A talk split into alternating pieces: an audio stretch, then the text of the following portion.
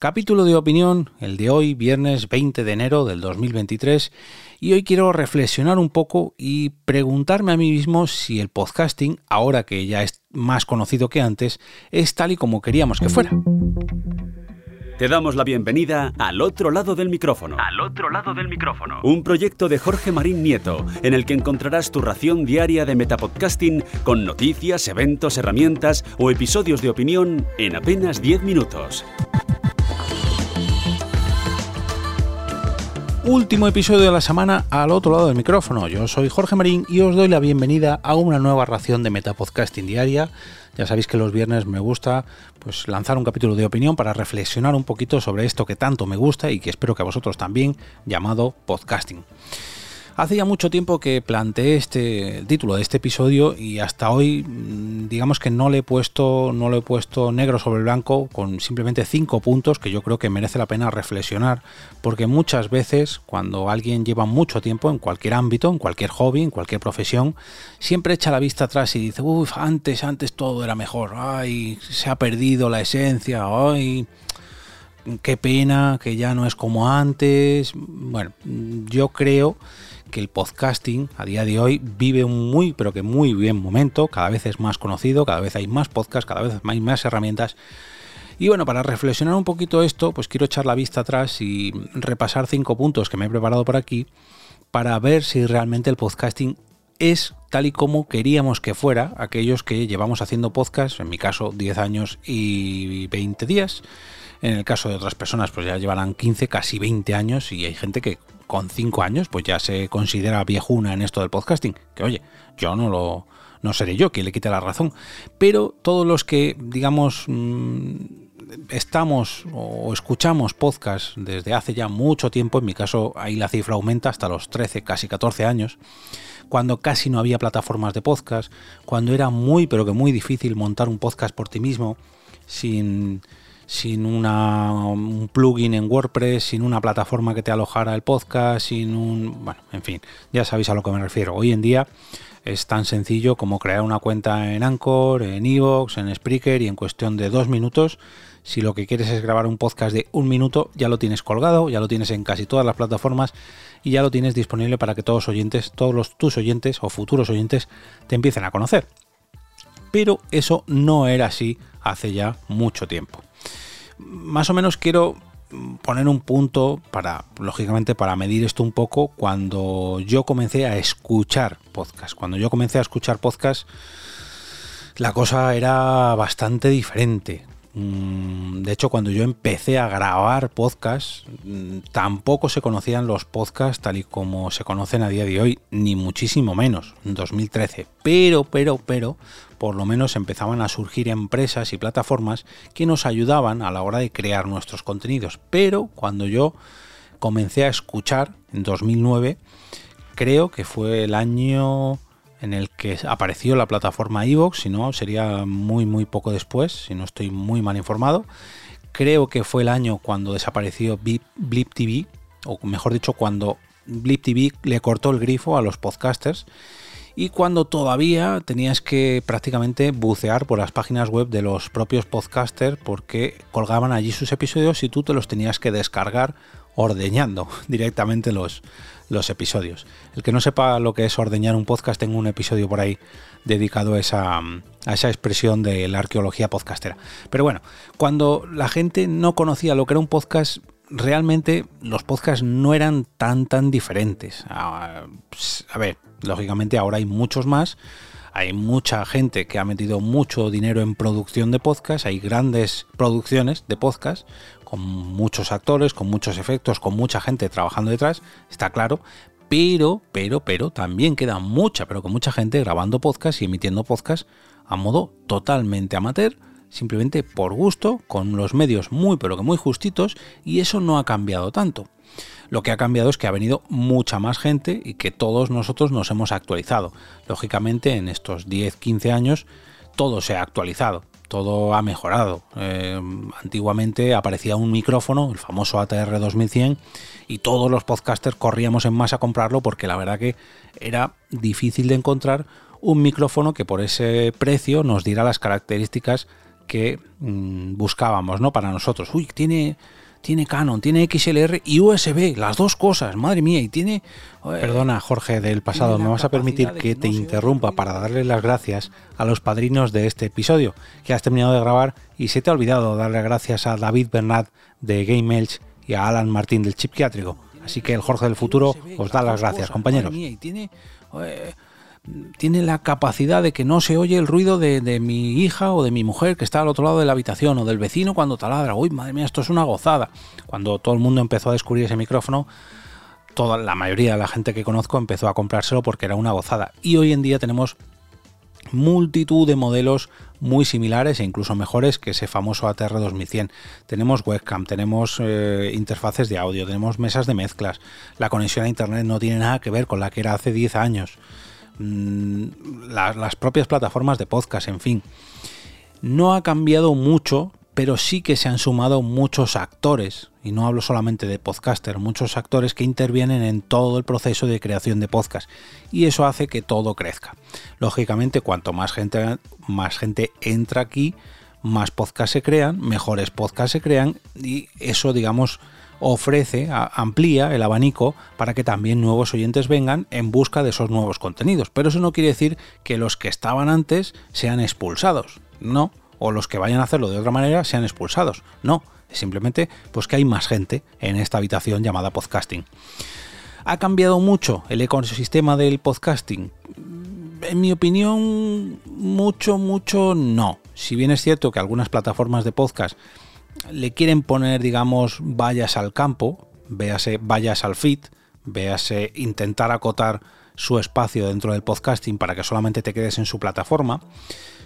Pues eh, Evox tiene sus Evox Originals, Spotify también tiene sus podcasts eh, exclusivos, Amazon Audible tiene sus podcasts exclusivos, Podimo tiene una pasarela de pago para sus podcasts exclusivos.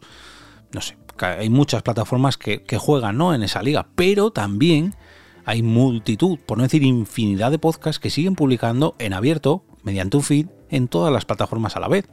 Eso es la gracia de que tiene el podcasting, que tú puedes elegir si cerrarte o abrirte para que más o menos gente disfrute de tu contenido, pues por un, un requisito que tú les pongas.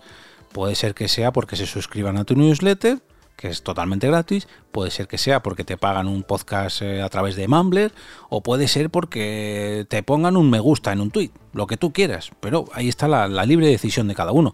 Realmente las posibilidades yo creo que, que no se han cortado, al contrario, se han ampliado. Otra cosa es que nosotros le dejemos el control absoluto a estas plataformas para que acaben convirtiéndose en la norma, pero creo que no es así, creo que no es así. ¿Se ha coartado en algo la libertad del podcasting? Pues hay mucha gente que opina que sí, que cada vez tenemos menos libertad. Yo creo que no, y me explico. Mm, que yo sepa, que yo sepa, ojo, puedo estar muy equivocado, todavía no se ha denunciado a ningún podcaster, ya no por decir una barbaridad increíble que he oído auténticas sandeces en podcast, he oído insultos, he oído comentarios racistas, homófobos, sexistas, en fin, a esto también le dediqué un capítulo hace ya tiempo, pero es que incluso he oído a podcasts que utilizan músicas con derechos, que utilizan contenido de terceros sin derechos, que además lo monetizan, y no ha pasado nada.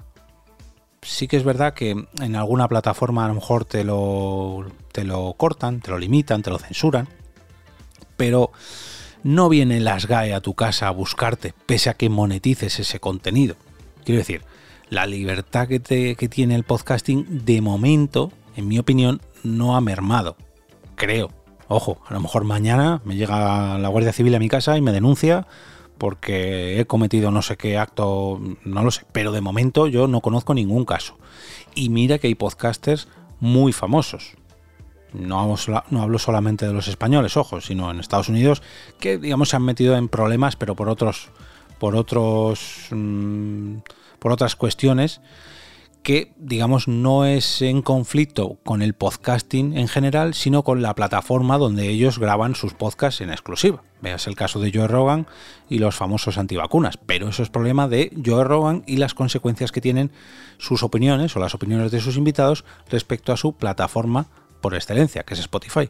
Si Joe Rogan publicara en abierto, pues seguramente no le hubiera pasado nada, salvo que hubieran cortado esos episodios en Spotify. O no, porque a lo mejor a Spotify no le hubiera importado. Pero bueno, ¿ha mejorado en algo la vida de los podcasters o de los podcasts en general? Yo creo que sí. Yo creo que a día de hoy tenemos muchas más herramientas, tenemos muchas más opciones, nuestro abanico de posibilidades cada vez es más amplio y tenemos un montón de opciones disponibles, tenemos un montón de temáticas, tenemos un montón de oyentes a los que llegar y la vida en general ha cambiado. Yo no creo que haya empeorado. Quizás sea más difícil llegar a las cifras de audiencia que eran lo normal hace años. Eso no lo discuto, porque lógicamente hay mucho más eh, hay mucho más contenido donde elegir, también hay muchos más oyentes, pero también es, es lógico que los podcasts más punteros, que están, digamos, mm, aupados por o bien mucha más audiencia o bien los algoritmos de cada plataforma, pues sean destacados y vayan acumulando más y más y más, más oyentes y hacerse un hueco entre ellos, pues es difícil. Pero también lo era hace 10 años. Yo recuerdo, esto siempre se lo digo a todo el mundo, es muy fácil aparecer en destacado en, el, Apple Podcast en el primer, segundo, tercer episodio de tu podcast porque el algoritmo de iTunes o de Apple Podcast, mm, siempre que hay un pico de descargas respecto al porcentaje del episodio anterior, te destaca. Pero igual que te destaca, te quita de destacados.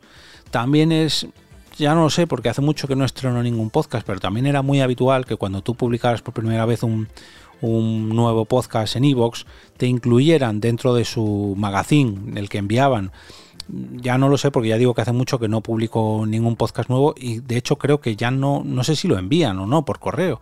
Pero antes era muy habitual que cada vez que alguien publicaba un nuevo podcast en iVoox, acabaré, perdón, acabase em, apareciendo en este magazine de iVoox simplemente porque era un estreno, ¿no? Y bueno, pues a día de hoy eso cada vez es más difícil.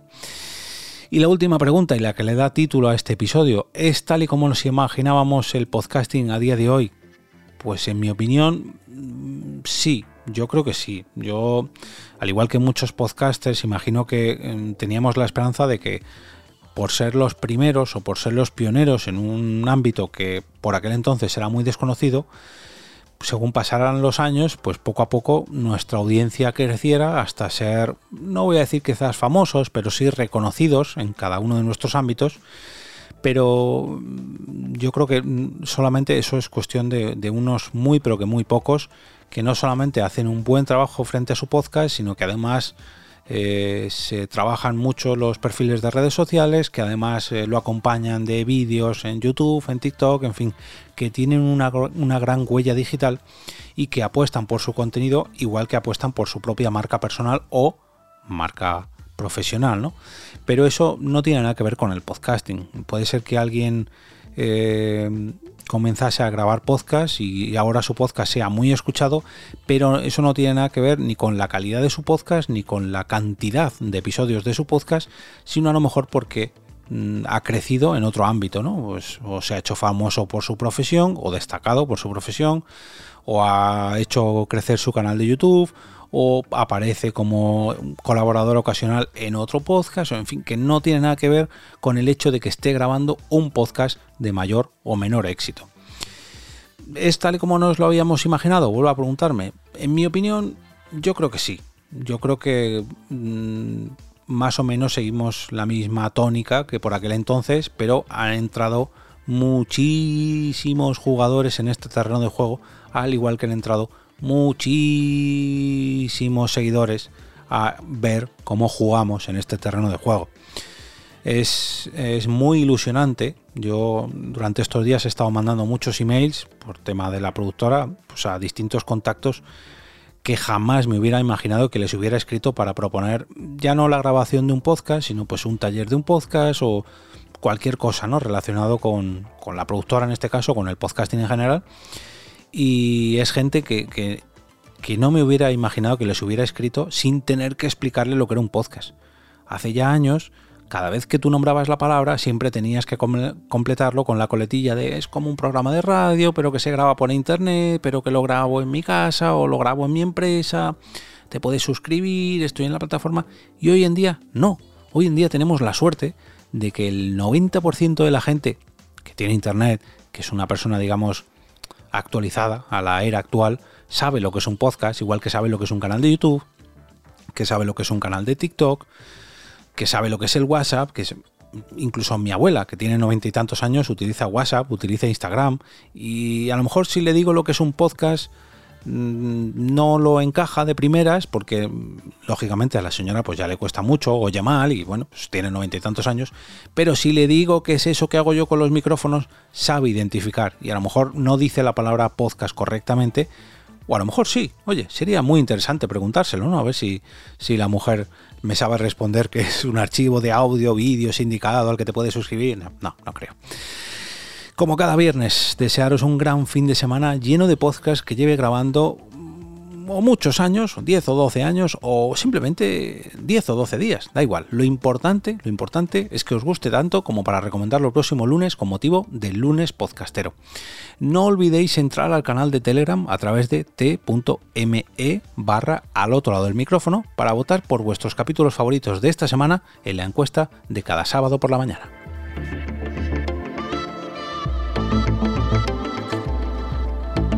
Y ahora me despido y como cada día regreso a ese sitio donde estás tú ahora mismo, al otro lado del micrófono.